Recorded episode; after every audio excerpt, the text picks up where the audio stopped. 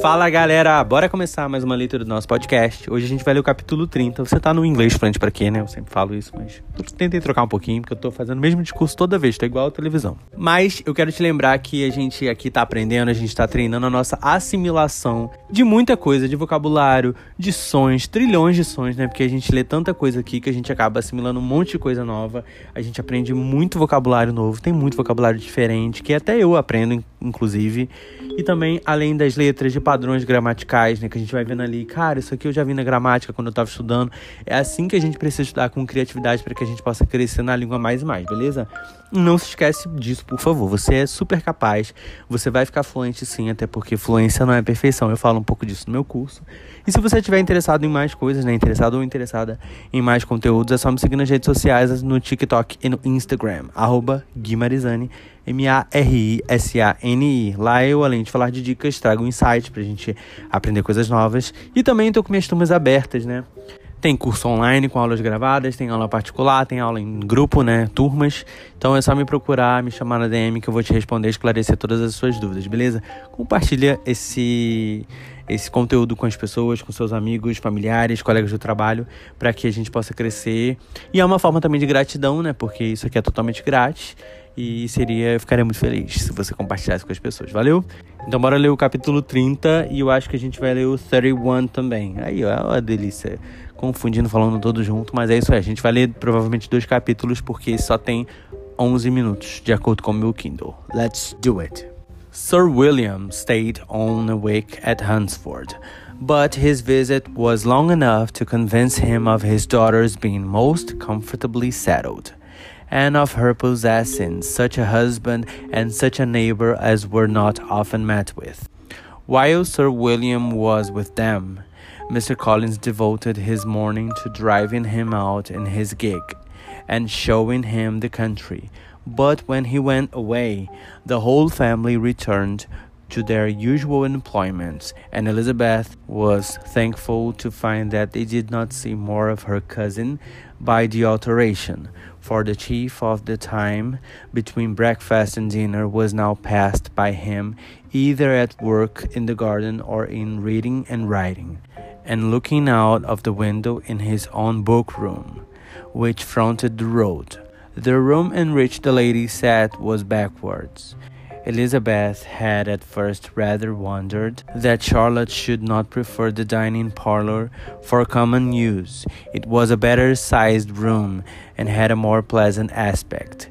But she soon saw that her friend had an excellent reason for what she did. For Mr. Collins would undoubtedly have been much less in his own apartment had they sat in one equally lively, and she gave Charlotte credit for the arrangement.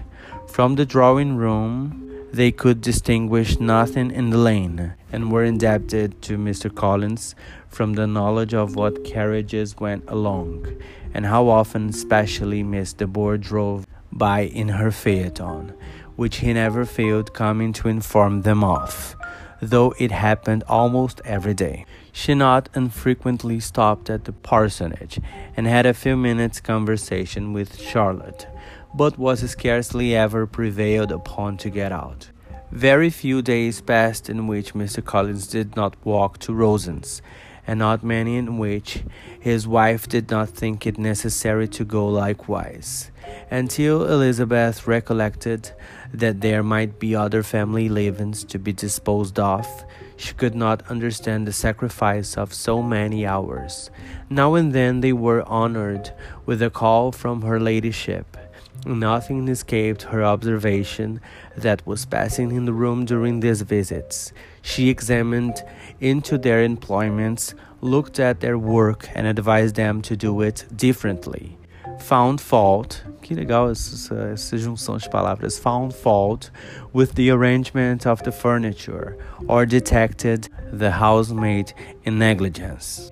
And if she accepted any refreshment, seemed to do it only for the sake of finding out that Mrs. Collins' joints of meat were too large for her family.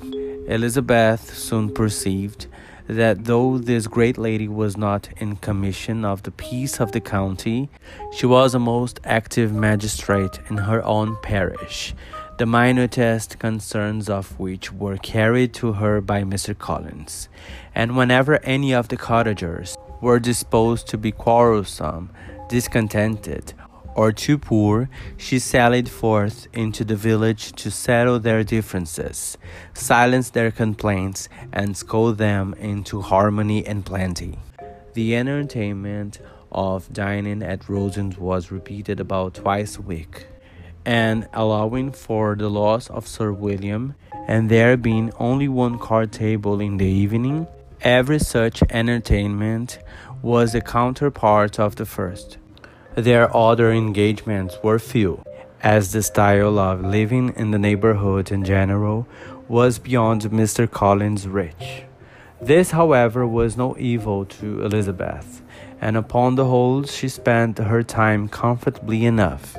There were half hours of pleasant conversation with Charlotte, and the weather was so fine for the time of year that she had often great enjoyment out of doors her favorite walk, and where she frequently went while the others were calling on Lady Catherine, was along the open grove which edged that side of the park, where there was a nice sheltered path, which no one seemed to value but herself, and where she felt beyond the reach of Lady Catherine's curiosity. In this quiet way, the first fortnight of her visit soon passed away. Easter was approaching, and the week preceding it was to bring an addition to the family at Rosings, which in so small a circle must be important.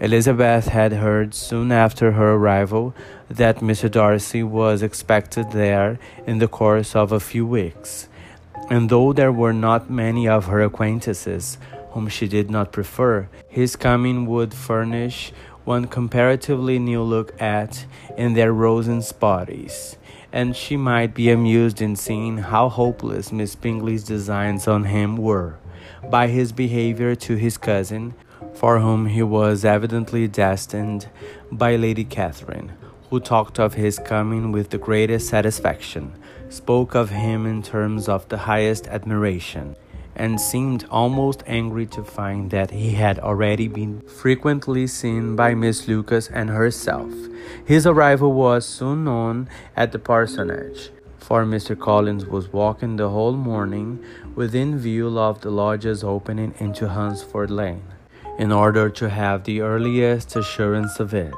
and after making his bow as the carriage turned into the park, hurried home with the great intelligence. On the following morning he hastened to Rosings to pay his respects there were two nephews of Lady Catherine to require them, for Mr. Darcy had brought with him a Colonel Fitzwilliam, the younger son of his uncle Lord, and to the great surprise of all the party, when Mr. Collins returned, the gentlemen accompanied him. Charlotte had seen them from her husband's room, crossing the road, and immediately running into the other told the girls what an honor they might expect, adding, I may thank you, Eliza, or Elisa, I never know, for the piece of civility. Mr. Darcy would never have come so soon to wait upon me. Elizabeth had scarcely time to disclaim all right to the compliment before their approach was announced by the doorbell, and shortly afterwards the three gentlemen entered the room.